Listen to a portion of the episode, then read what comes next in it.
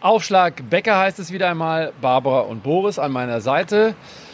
Die geballte Kompetenz sozusagen. Ich würde gerne ein bisschen mit euch plaudern über dieses Regelwerk, was so lange langsam entsteht. Die vier großen Grand Slam Turniere haben sich entschieden, dass der Entscheidungssatz überall anders moderiert wird. Also Wimbledon bis 12-12 und dann ein Tiebreak. Dann gibt es einen längeren Tiebreak bei einem. Hier bei den French Open spielen sie durch im Prinzip den letzten Satz. Eure Meinung dazu? Ähm, erstmal ist schön, dass du das nochmal sagst, wie es denn überhaupt ist, weil ich weiß es nicht auswendig.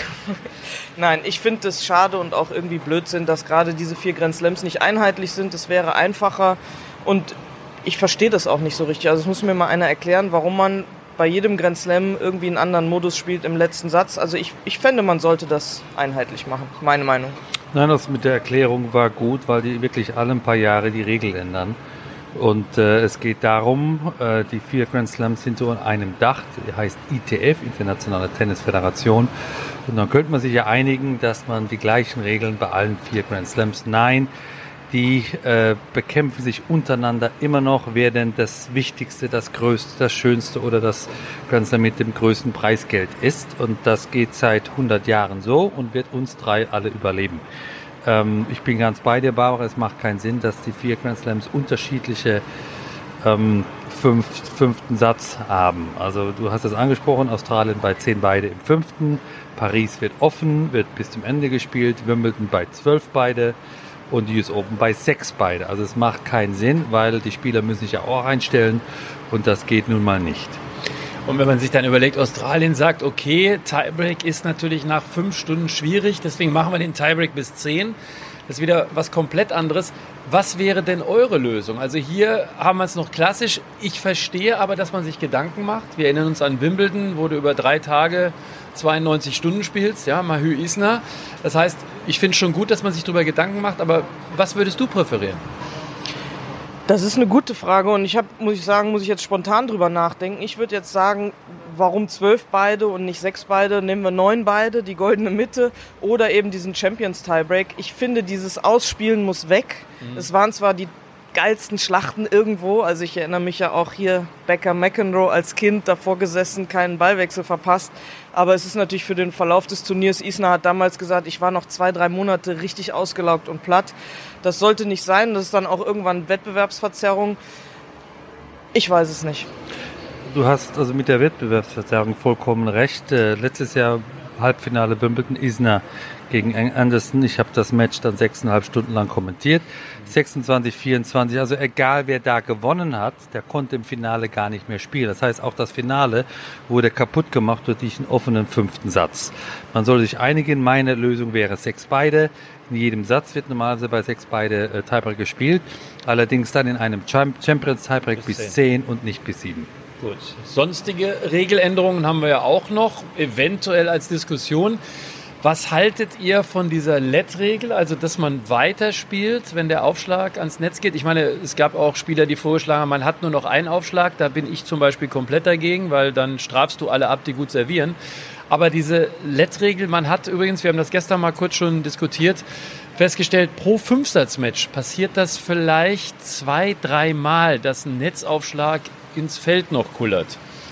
Also erstmal diese Argumentation, dass man da Zeit spart, ist völliger Quatsch. Genau ja. wie du sagst, also Blödsinn. Ich habe ja nun schon auch einiges an Erfahrung, denn bei den ITF-Jugendturnieren genau. ist diese Regel ja in Kraft. Ich glaube seit zwei oder drei Jahren. Ich selber zuck immer zusammen. Als Beispiel, ich gehe jetzt nächste Woche nach Offenbach, gucke da Jugendmatches an. Die spielen bei diesen Netzaufschlägen weiter. Da bin ich immer völlig durcheinander. Dann habe ich mich nach der Woche umgestellt, wie die, wie die Kinder oder Jugendlichen ja auch dann gehst du wieder zurück und spielst bei einem Damenturnier Quali und dann wird, ist es wieder alles anders. Ich finde auch das völligen Quatsch. Ich finde diesen LED-Aufschlag, da wird auch dann werden Matches entschieden durch einen Netzroller-Aufschlag, der rüberplumpst. Das ist dann, der wird als Ass gewertet und plötzlich ist das Match vorbei. Also da gab es schon wirklich unglückliche Situationen. Ich finde es Quatsch, weil Zeit sparen tut man damit nicht. Aber in anderen Sportarten funktioniert ja auch, Boris. Also nochmal auch die, die Netzregelung, wenn die Rallye eröffnet ist, zählt ja dann das Netzspiel auch. Mhm. Also Netz ist Teil vom, vom Platz und ja. wenn man ins Netz spielt, dann geht es nicht weiter. Und wenn der Ball übers Netz geht, irgendwie noch ins Feld, dann geht es weiter. Beim Grundschlag oder beim Aufschlag. Das heißt, wärst du dafür, dass man dann durchaus weiterspielen kann? Ja, ganz gleich. Deswegen versuchen es auch die Verantwortlichen im Jugendbereich ja schon einzuführen, dass mhm. sich die Jugendlichen, die Nachwuchsspieler einfach daran gewöhnen, dass es bei einem Netzaufschlag, der ins Feld geht, weitergeht. Das finde ich gut. Coaching. Ich bin dafür. Ich finde es spannend für die Zuschauer. Es gibt äh, Spieler wie Federer zum Beispiel, die das, die das ablehnen. Aber ich sage dann immer, jeder Spieler kann das ja auch selber entscheiden, ob er sich coachen lassen will oder nicht. Wie ist eure Meinung? Ich meine, natürlich hochgezündelt an der Geschichte mit Serena und Osaka beispielsweise im Finale. Es wird sowieso gecoacht, also eine, eine, eine enge Partnerschaft zwischen Coach und Spieler, da ist einfach ein Austausch. Und wenn es nur, wenn man sich nur in die Augen schaut und irgendwas bestätigt oder damit auch anzeigt, ähm, ich finde es gerade im Jugendbereich würde ich es gerne öffnen, weil gerade den Jugendlichen kann man da helfen, man lernt sie kennen, man, man, man spürt sie und man kann sie vielleicht auch schneller oder besser weiterentwickeln. Aber auch da ist das Allerwichtigste, dass es eine einheitliche Regelung ist. Und du sagst richtig, wenn es jemand nicht will, der muss es ja nicht in Anspruch nehmen. Aber die, die wollen, können es in Anspruch nehmen. Also ich bin dafür. Boris?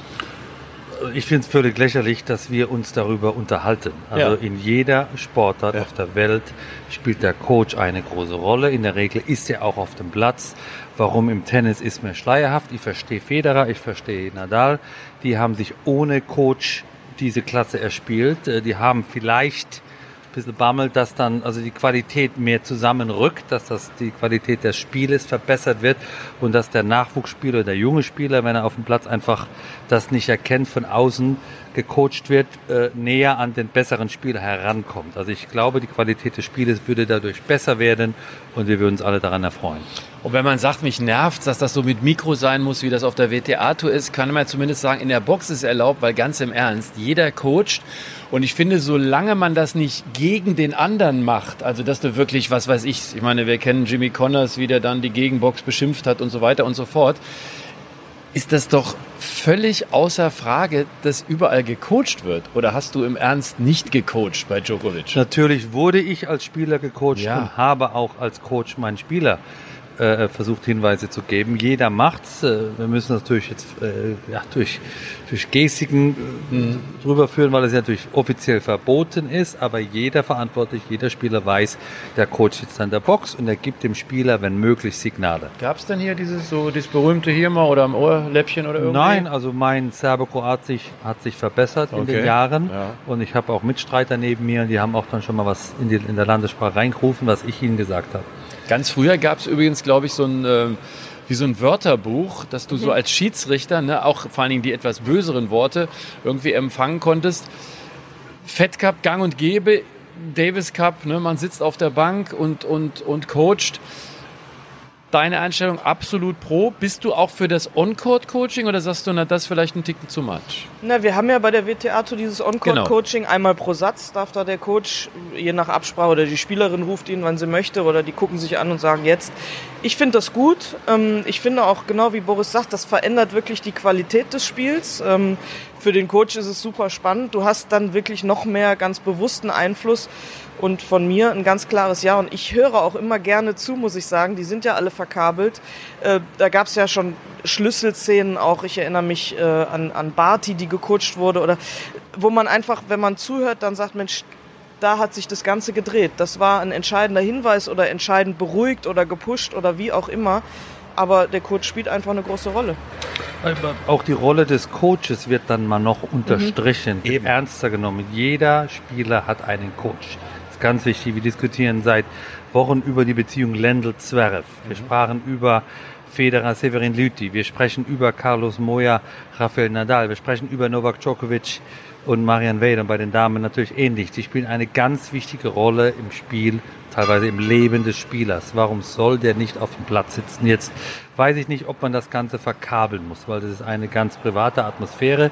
Äh, es gibt vielleicht Momentaufnahmen Match ein, zwei Mal. Im Basketball, im Fußball hört man das ja auch nicht. Äh, also eine gewisse Privatsphäre muss, muss äh, gehalten werden, mhm. aber die Rolle des Coaches wird dadurch einfach unterstrichen. Thema immer wieder bei Freiluftturnieren ist Regen. Regenpausen, Wimbledon, gut, hat man jetzt ein Dach, aber das war jetzt zu euren Zeiten noch nicht so. Was sind so die Mechanismen, die man einem Spieler vielleicht auch beibringen kann zur Beruhigung? Ich weiß gar nicht, du hast glaube ich auch Schach gespielt dann in diesen Pausen. Was hast du gemacht beispielsweise, wenn es lange Pausen gab? Also Wimbledon hat ja gerade in der ersten Woche viele Matches auf den Außenplätzen, die haben kein Dach. Ja. Und die müssen dann in die Kabine. Das ist die große Frage, was macht man, wie lang ist die Regenpause? Äh, zum Glück gibt es heute eben das Handy oder soziale Netzwerke jetzt in unserem äh, Alter. Also ich bin noch viel älter wie du, Barbara. Äh, da gab es das natürlich nicht. Mhm. Deswegen wir mussten uns ja miteinander unterhalten, beschäftigen. Ich habe gerne Schach gespielt oder Backgammon, äh, weil auch da die die Psyche oder die, die, der Geist äh, wurde noch wach gehalten oder ich habe auch mal die Augen zugemacht und, und versucht zu schlafen oder äh, äh, mich zu konzentrieren, das ist auch erlaubt. Äh, heute ist das einfacher, auch die, die Players Lounge, die Räume für die Spieler sind größer, man kann sich wirklich zurückziehen, man kann sich zu zweit, zu dritt in der Ecke legen, setzen. Auch einfach, in der ersten Woche? Äh, teilweise auch in der ersten, also die Australian Open, die haben ja. unglaublich viel Platz geschaffen ja, für die Spieler, andere Turniere noch nicht, aber es ist wichtig, was man in dieser Regenpause macht weil es gibt viele Spieler, die nach einer Regenpause erstmal keinen Ball mehr treffen, die mhm. haben also alles falsch gemacht und es gibt Spieler, die sehr gut nach einer Regenpause auf den Platz kommen und die haben nämlich vieles richtig gemacht. So aus deiner Erfahrung, eigene Erfahrung, Regenpause? Ja, also ich habe immer sehr viel Musik gehört. Das hat mich irgendwo entspannt oder auch gepusht, je nachdem. Wenn ich dann gemerkt habe, jetzt geht es wieder los, dann kann man ja die Musik wechseln und auch wieder was Schwungvolleres, vorher was Ruhigeres. Und ähm, auch bei den Jugendturnieren hier wieder ein Thema, da ist es ja ganz schlimm. Da hängen die wirklich aufeinander, die sitzen aufeinander, da ist gar kein Platz. Und ich bin, also wenn ich in Europa oder Deutschland unterwegs bin, habe ich gerne meinen VW-Bus dabei und dann kommen meine Jugendlichen immer und sagen, kann ich mal einen Schlüssel haben und setzen sich einfach in den Bus, mhm. hören Musik, legen sich dahin, da kann man eine Liegefläche machen und entspannen, weil es geht ja darum, irgendwie Ruhe zu finden und ein bisschen bei sich zu bleiben. Gibt aber auch ganz unterschiedliche Spielertypen. Ne? Also Klar. Brad Gilbert, dein alter Weggefährte, der hat, glaube ich, nur geschnattert, ein anderer braucht ein bisschen Ruhe. Was sind so die Typen, die dir so in Erinnerung blieben mit ihren besonderen Merkmalen, wenn man gesagt hat, Junge, jetzt halt doch einfach mal die Klappe, ich will mich nur mal konzentrieren? Ja, und das ist auch wieder die Frage, die Rolle des Coaches. Mhm. Wie, wie schützt er seinen Spieler? Es gibt Spieler auch heute, die sehr viel quatschen, ja. vor dem Match, während dem Match, nach dem Match. Da, wenn man einen Spieler hat, der das eben nicht mag, den muss man dafür schützen oder eben dem anderen, der zu viel quatscht, aber was sagen. Das habe ich auch schon gemacht. Ähm, äh, in meiner Zeit gab es natürlich einen Spieler wie Brett Gilbert oder auch John McEnroe, die ja. haben sich sehr laut und sehr viel unterhalten. Auch da hat in meinem Fall Jon Tierek denen mal was ge gesagt. Also man muss den Spieler auch da wirklich schützen, äh, weil, weil jeder ist anders und jeder braucht eine andere Art der Entspannung. Plaudertaschen bei den Damen? Also in jungen Jahren auf jeden Fall Andrea Petkovic. Also wo, ja, wo das man überrascht dann, uns gar nicht. Nein, wo man dann auch, äh, was der Boris gerade sagt, um sie zu schützen, wo ich dann auch einfach mal hingegangen bin und gesagt habe, du, jetzt sei einfach mal ruhig, bleib mal ein bisschen bei dir. Und sie dann auch erst so, ah ja, hast recht. Äh, also das hat sie dann auch gemacht mittlerweile. Klar, mit Anfang 30 weiß die längst selber, was ihr gut tut. Hat die immer so viel gesprochen? Ja, die ist, nein, nein die hat ja. so einen Entertainer in sich, ja. auf jeden Fall. Auch beim Fed Cup, beim Abendessen, bis heute, wenn ja. Andrea dabei ist. Also langweilig wird's okay. nicht. Ob man will oder nicht, sie hat die Entertainer-Qualitäten. Lendl zum Beispiel, ein ganz anderer Typ. Ne? Es gibt so, oder ich denke an Tommy Haas, der immer nur kurz auf die Anlage gekommen ist und dann nix wie weg. Auch da gibt es ja, ja ganz unterschiedliche Charaktere. Ne? Vielleicht noch ein Satz zu Lendl. Also ja. der hat äh, sehr viel gesprochen und immer Witze über die anderen gemacht, mhm. bis auch da mal ein John McEnroe und andere ihm auch mal das gesagt haben. Äh, äh da gibt es dieses englische Wort, das fängt mit F an ja. und mit off auf. Mhm. Und, und äh, das hat, wurde auch bei uns gesagt. Also jeder hat da versucht, so seine, seine ähm, Richtung klar zu geben. Und es gab auch dann mal so eine Gruppendynamik, wo man den einen oder anderen auch mal gesagt haben, jetzt mal auf Neudeutsch Klappe halten. Das heißt, der ging euch dann manchmal auf den Keks. Hat er, dann war er ruhig oder ging raus. Das ja. ist passiert. Ja. Aber trotzdem, Lendl, ich glaube, den hat man immer so ein bisschen unterschätzt. Der hat schon auch Humor, ne? Der hat einen sehr trockenen Humor, ja. äh, der ähm, früher mehr, heute weniger hat gerne Witze über die anderen gemacht. Ja, das, das kommt ja. im Kleiderraum gar nicht gut an. Ist auch mit den Jahren etwas weiser, auch, auch Vater von fünf Kindern, also auch da etwas verständnisvoller geworden. Aber es, es gab schon Charaktere früher. Also es ging deutlich lauter zur Sache früher als ja. heute. Tommy hat das ja auch mal gesagt in der Kabine, ihn nervt das. Er hat ja Pui so eine Zeit lang auch mitbetreut und er hat gesagt, mich nervt das. Ich gehe in die Kabine, die sind alle so nett zueinander, die umarmen sich. Das war bei uns undenkbar. Ich habe meinen Gegner nicht angeguckt mit dem, ihr wisst schon. Mhm. Ja? Da habe ich nur gesagt, Junge, ich mache dich gleich so platt. Ist das wirklich so in den Umkleiden? Spürt man das, dass das ich meine, die Welt ist schön, das ist ja auch prima, aber es ist halt auch Leistungssport. Empfindest du das auch so manchmal? Ja, in den Umkleiden weiß ich gar nicht, aber es ist schon, äh, also auf der Tour, auf der Damentour oft Pseudo. Also ja. weil, wie oft ich lese, oh, she's a good friend of mine, ja, ja, eine meiner engsten Freundinnen finde ich schwierig, also auf Deutsch oder auf Englisch, man hört es immer wieder, gerade die jungen Spielerinnen. Ich habe auch eine schöne Szene gehabt mit Martina Navratilova, da war ich noch jung und da waren zwei andere junge Spielerinnen, damals Iva Maioli und Jennifer Capriati, die haben gegackert und erzählt, da ist die Martina hingegangen und hat gesagt, mit Verlaub könnt ihr jetzt einfach mal die Klappe halten und hat dann auch äh, am Ende diese Wörter benutzt, die war genervt, die war vor dem Match, die Kleinen waren aufgedreht und heute ist das alles, oh, wir sind, wir haben uns alle lieb, aber ich finde es nicht besonders echt. Ja, das ist bei den Männern. Meinst du vielleicht ein bisschen anders? Ja, also die Top-Jungs haben so eine kleine Armee um sich geschaut. Ja, ja, also ja, das hat stimmt. auch Gründe. Ja, ja. Und du siehst Federer nie allein in der Ecke ja, sitzen. Immer in der Gruppe. Und, und, Nadal auch nicht. Und warum? Weil eben diese drei, vier Menschen, die sind alle wichtig, auch eine Rolle spielen. Die schützen die, man kann sich mit ihnen auch privat unterhalten oder die geben auch Geräusche an die Außenwelt weiter. Also das ist, das ist schon Plan auch. Und auch einer der Gründe, warum ich bei Novak war, um einfach diese Rolle, mhm. diese, diese, dieser doppelter Boden und diese, diese äh, Pufferrolle zu spielen. Wie so ein Schutzschild. Wo so ich einfach auch mal einem gesagt habe, jetzt mal ist gut. Ne? Jetzt bist du natürlich als äh, 16-, 17-Jähriger schon, ja, Donnerwetter. Kommt was runter hier? Als 16-, 17-Jähriger bist du natürlich schon äh, auf die Bühne gekommen. Wie war denn das so in der Umkleide? Wie wurdest du wahrgenommen? Wie bist du den Topstars von damals begegnet? Musstest du da vielleicht auch eine Rolle spielen und zeigen, Leute?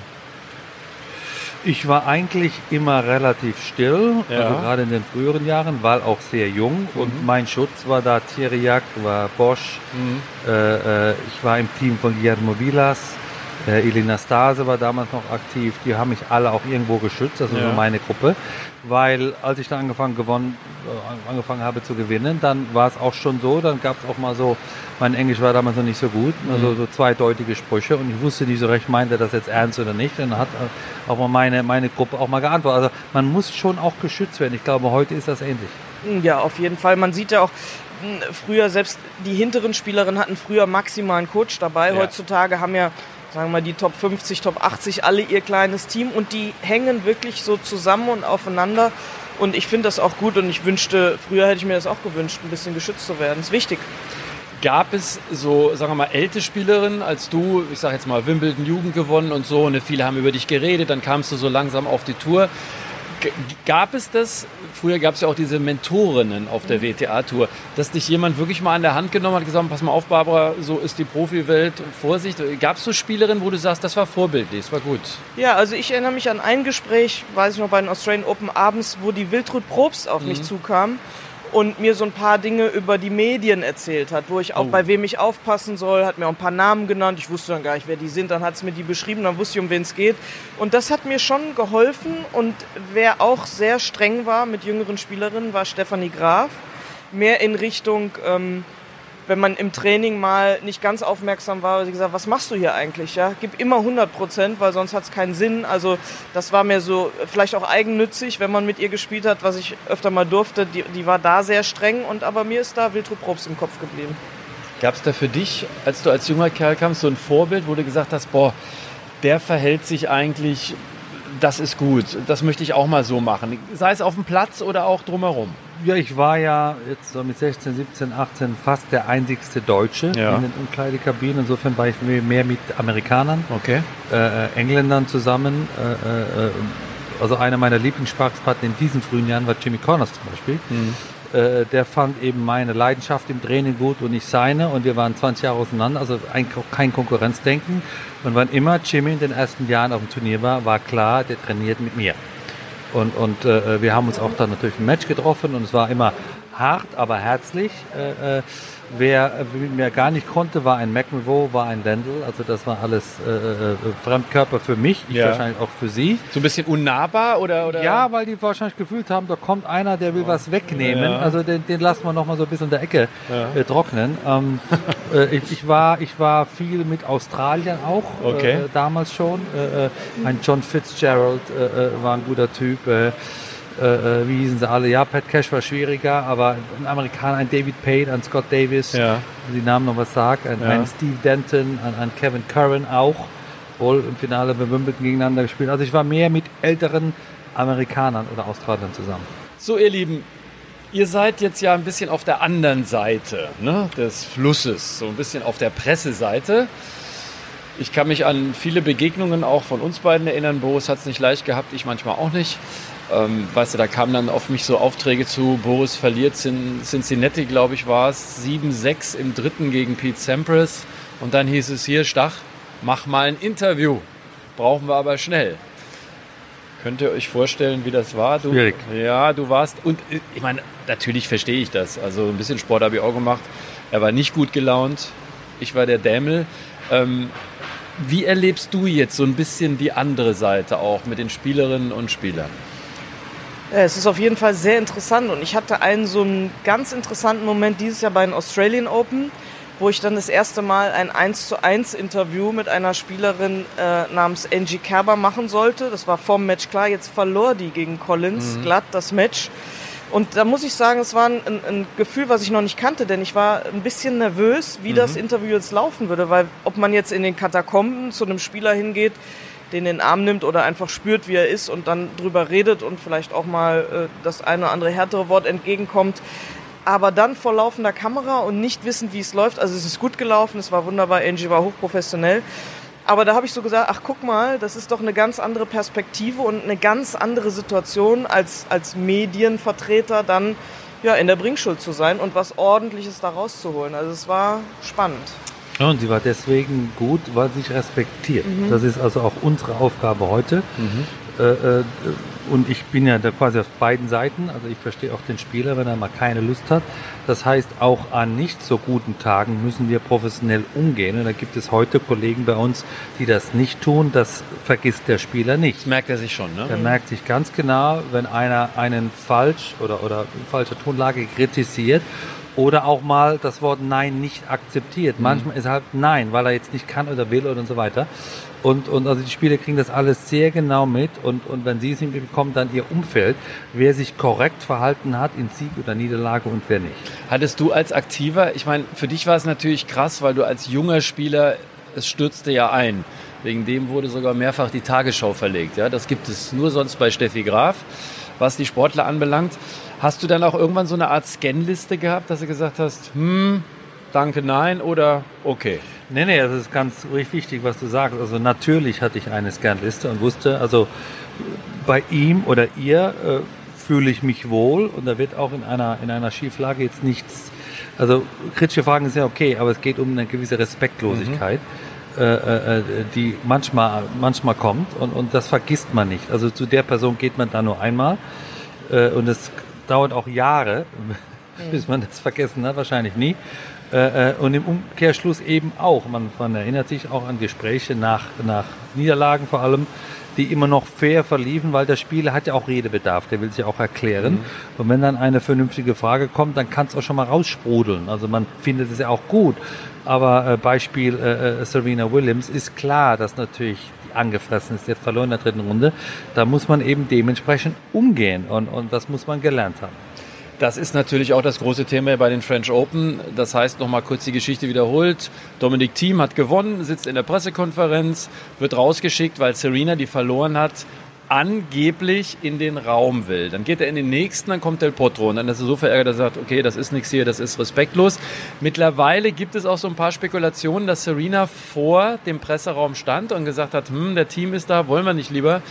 Und äh, die Tennisorganisation, ITF, hat gesagt, nee, nee, geh mal schon da rein. Wir haben komplettes Verständnis für Dominik Thiem. Wie geht's dir? Und warst du auch schon mal in einer ähnlichen Situation oder hast du sowas beobachtet? Also erstmal zu dieser Situation ist ja interessant. Ich habe, man wird ja dann auch als Experte gefragt, was denkst du, muss man doch draufhauen und der Team hat recht. Ich habe direkt gesagt, ich würde gerne mal die andere Seite hören und auch vor allem die offizielle Seite, weil die Offiziellen treffen auch gerne mal falsche Entscheidungen, wenn sie unter Druck stehen und wenn da das Team Williams ist und die ist zu einer gewissen Uhrzeit da und äh, sagt dann, ich habe jetzt keine Lust zu warten, dann werden die auch hektisch und müssen dann einfach mal zugeben, gut, da haben wir jetzt eine falsche Entscheidung getroffen. Es war ja wohl eher in die Richtung. Also bin ich auch froh, dass ich da nicht vor, also frühzeitig einfach sie verurteilt habe, sondern es gibt immer zwei Seiten der Medaille. Ich habe mal was erlebt als Fed Cup Kapitänin in Russland, haben wir gespielt 2014 und es war vorgesehen, Sochi? dass Sochi, genau, dass eine Maria Sharapova spielt und dann gab es eine Pressekonferenz, auf der gesagt wurde, Sharapova ganz neu, hat jetzt abgesagt. Und dann habe ich Englisch gesagt, that's such a shame. Also es ist sehr schade, Schade. dass sie abgesagt hat, weil ich habe mich gefreut auf diese Top-Partien. Ich wurde dann total runtergemacht, weil die haben das übersetzt mit, es ist eine Schande. Schande. Ich hätte gesagt, es ist eine Schande, dass sie ihr Land im Stich lässt. Und so, das ist dann missverständlich, aber vielleicht auch gewollt missverständlich. Also da war ich ein bisschen im Schock und habe gedacht, ah ja, wieder eine Lektion gelernt. Also drück dich ganz klar aus. Interviewszenen hast du genügend erlebt. Ich, ich glaube, ich habe weiße Weste, also bist nie von mir weggelaufen auf jeden Fall. Aber gab es Situationen, wo du gesagt hast, na, jetzt reicht's mir? Ja, also zu dem sofort was, aber auch ähm, was die Übersetzung vom Englischen Schwierig ins Deutschen manchmal. angeht, das ist also ich habe großen Respekt für meinen deutschen Kollegen, das sage ich wirklich in allem Ernsten. Aber die Englischkenntnisse müssen sich verbessern, weil da die Übersetzung oft überhaupt nicht stimmt. Und Shame ist ein, also ein relativ leichtes Wort, aber das kann man bewusst falsch übersetzen, um daraus eine Geschichte zu machen. Das ist vielleicht das Grundproblem. Ähm, und jetzt zu uns. Wie, sorry. Nee, ich, Ja. äh, wir, Ja. wir, wir waren immer fein, Ja. also dankbar, du bist nie Nein, aber es geflohen. ist, es ist schwer. Also wenn, wenn, Ja. wenn äh, jetzt angenommen, ähm, Djokovic würde heute verlieren. Ja. So. Und, und äh, wir beide kennen ihn, mögen und so weiter, gehen dahin. Wird schwierig. ja klar. A, der kann absagen, der Ja. kann wirsch werden, der kann keine Lust haben. Das kann alles passieren. Das ist Teil des Jobs, da müssen wir vorbereitet sein. Wir haben nicht alle immer nur einen guten Tag. Wir haben auch schlechte Tage, gerade wenn wir verloren haben und enttäuscht sind. Das ist äh, part of the job. Aber du hast schon recht, mit Zverev zum Beispiel machen wir es wirklich so, dass wir sagen, äh, der macht ja alles, kommt gerne, aber wir geben ihm im Prinzip bewusst an dem freien Tag. Ähnlich machen wir es ja auch mit Angie Kerber. Ich will das nochmal für die Zuschauer erklären, dass wir sagen, da können die jetzt einfach mal auch ihre Ruhe haben, ihr Ding machen. Hast du schon mal, kannst du dich erinnern, irgendwie mal was abgebrochen, wo du gesagt hast, also Leute, jetzt reicht's mir, das ist too much. Lasst mich in Ruhe. Ja, ähm, so bei größeren Pressekonferenzen werden einfach auch zum dritten Mal die gleiche Frage gestellt. Ja. Das finde ich also unsäglich. Also im, im Presseraum sind Kollegen untereinander und dann stellt einer eine Frage und die zweite, dritte ist ähnlich, weil man einfach A, die An Antwort nicht akzeptiert oder einfach nicht schnell genug im Kopf ist und eine neue Frage stellen kann. Das ist also auch dann, muss man sich viel überlegen, sich einen neuen Job zu suchen. Ne? Also man muss, man muss in einer Live-Pressekonferenz in der Lage sein, vier, fünf Fragen im Kopf zu haben, wenn die schon vorher gefragt wurden. Und, und äh, da sehe ich äh, Nachholbedarf. Dann äh, äh, viele deutsche Tennisjournalisten sind schon sehr lange dabei. Das heißt, äh, man kennt die Gesichter, das heißt aber nicht, dass die sich weiterentwickelt haben, weil irgendwann ist eben der Spieler nicht mehr 20, sondern 28 und, und hat, hat ein, ein äh, anderes intellektuelles Spek- Spektrum und erwartet auch andere Fragen. Und da muss sich auch der Journalist weiterbilden, mit dem Spieler mitzukommen. Ja, das ist ein guter Punkt, auf jeden Fall. Würdest du sagen, in der Damenszene, es gibt jemanden, der mit dieser Presse besonders gut oder auch besonders schwierig umgeht? Ich habe es zum Beispiel aus eigener Erfahrung oft erlebt, also sagen wir mal, Roddick, wenn du als Europäer einen Wunsch hattest, war schwierig. Weil da musstest du erstmal sagen, du, Europa ist auch noch da. Ähm, Gibt es da so Gegenpole, wo du sagst, die macht es besonders gut und bei der, hm, Also ich finde, dass Maria Sharapova absolut professionell, professionell. ist. Auch gegenüber den Sponsoren. gegenüber übrigens, ne? den Sponsoren immer auch sehr respektvoll und immer auch verlässlich das erfüllt, was sie, was sie ankündigt. Das ist ja Mhm. auch ganz wichtig in diesem Zusammenspiel. Äh, ein Negativbeispiel ist ganz klar Sloan Stevens. Also da war ich schockiert letztes Jahr in Nürnberg. Die kommt dahin, bekommt Antrittsgeld, Nummer, eins, äh, Nummer eins der Setzliste des Turniers, verliert, schenkt halb ab und also wie die die Presse behandelt hat, das war einfach respektlos. Und ich finde, was auch ein ganz wichtiger Punkt ist in diesem Zusammenspiel zwischen Presse und Spieler und Coaches, ist das Wort Vertrauen. Weil es ist ja so, die, die fangen einen ab und dann gibt's was, was man on record sagt, Mhm. also was öffentlich ist, was verwendet werden darf. Und dann redet man ja auch, man kennt die lang und dann sagt man, du off record ist das so und so Da muss es gelaufen. einen Filter geben. Genau, also wir haben ja auch schon öfter geredet, auch als Spieler. Und dann merkst du dir als Spieler ganz genau, auch guck mal, also ich habe da auch manchmal Leute getestet und habe denen so gesagt, du im Vertrauen der erzähl Kollege ich auch gemacht. Ja, das glaube ich. Ich erzähle dann was. Und wenn das dann im Vertrauen auch bleibt, mhm. dann weiß man, alles klar, da gehe ich auch wieder hin. Aber wehe, das wird eben zerstört, dieses Vertrauen. Dann muss, dann muss sich der Medienvertreter nicht wundern, dass er plötzlich nur noch bla bla und Oberfläche dann halt, du erzählst mir gar nichts mehr. Ja, überleg mal warum. Mhm. Boris, du hast eben zu Recht das am Schluss die eine Seite dargestellt. Journalisten müssen sich entwickeln. Für mich fehlt ehrlich gesagt bei diesen Stars, die nach oben kommen, auch so ein bisschen diese mediale Betreuung. Ich glaube, weißt du, du hast einen Fitnesscoach, du hast vielleicht einen Mentalcoach, du hast einen Physio, das dies und das. Warum werden junge, aufstrebende Spieler nicht einfach mal so ein bisschen unterrichtet von erfahrenen Leuten, wie gehe ich mit Medien um? Was kann ich raushauen? Wie könnte ich mich verhalten? Was sind Modelle? Bist du da bei mir? Das wäre eigentlich eine Sendung alleine. Ja. Äh, das ist ein ganz wichtig. So viel Zeit haben wir nicht, aber. Weil äh, Medien heute ganz wichtig sind im Sport. Äh, äh aufgrund der Medien gibt es Sponsorenverträge, aufgrund von Fernsehen können Millionen von Menschen einfach äh, die Matches gut und live sehen und deswegen muss der junge Spieler geschult werden. Äh, wie geht man mit Medien um? Er muss sprachlich geschult werden, am besten in, in zwei Sprachen. Englisch ist die erste Sportsprache, aber dann vielleicht noch die, die Landessprache. Mit der Fehler macht in fünf Sprachen, das ist sagenhaft. Und die, die werden oft alleine gelassen auf diesen Pressekonferenzen und dann kommen einfach auch, auch äh, äh, Wörter raus, die man dann nicht so meint oder Ausdrücke, die mhm. man vielleicht falsch gesprochen hat. Und dann hat man die nächste Schlagzeile sicher. Und das ist ein Fehler und da, da gibt's da gibt's eine, ein Bedürfnis bei vielen jungen Spielern, dass sie einfach ein, ja, für mich ist es zu sehr, soll ich sagen, da wird zu sehr auf, auf äh, Körper geachtet und zu wenig auf Inhalt.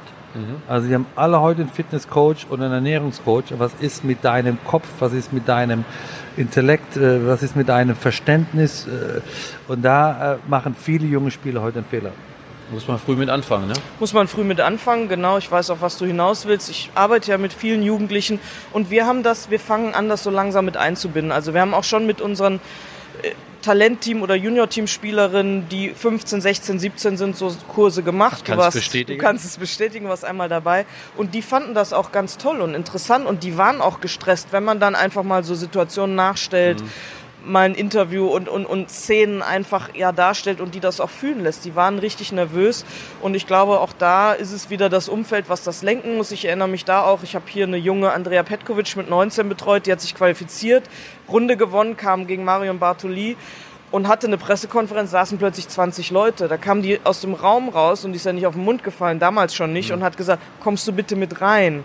Und das ist ja doch auch interessant. Das ist ein junger Mensch, der erlebt diese Situation zum ersten Mal und jedes Wort kann dir zum Verhängnis werden. Und dass man ihnen da Sicherheit gibt und auch mal nickt und sich da hinsetzt und sie begleitet und nicht alleine lässt. Das werden wir alles besprechen beim nächsten Mal auf Schlagbecker. Mhm. Ich äh, bedanke mich bei euch beiden, war wieder eine muntere Runde. Danke.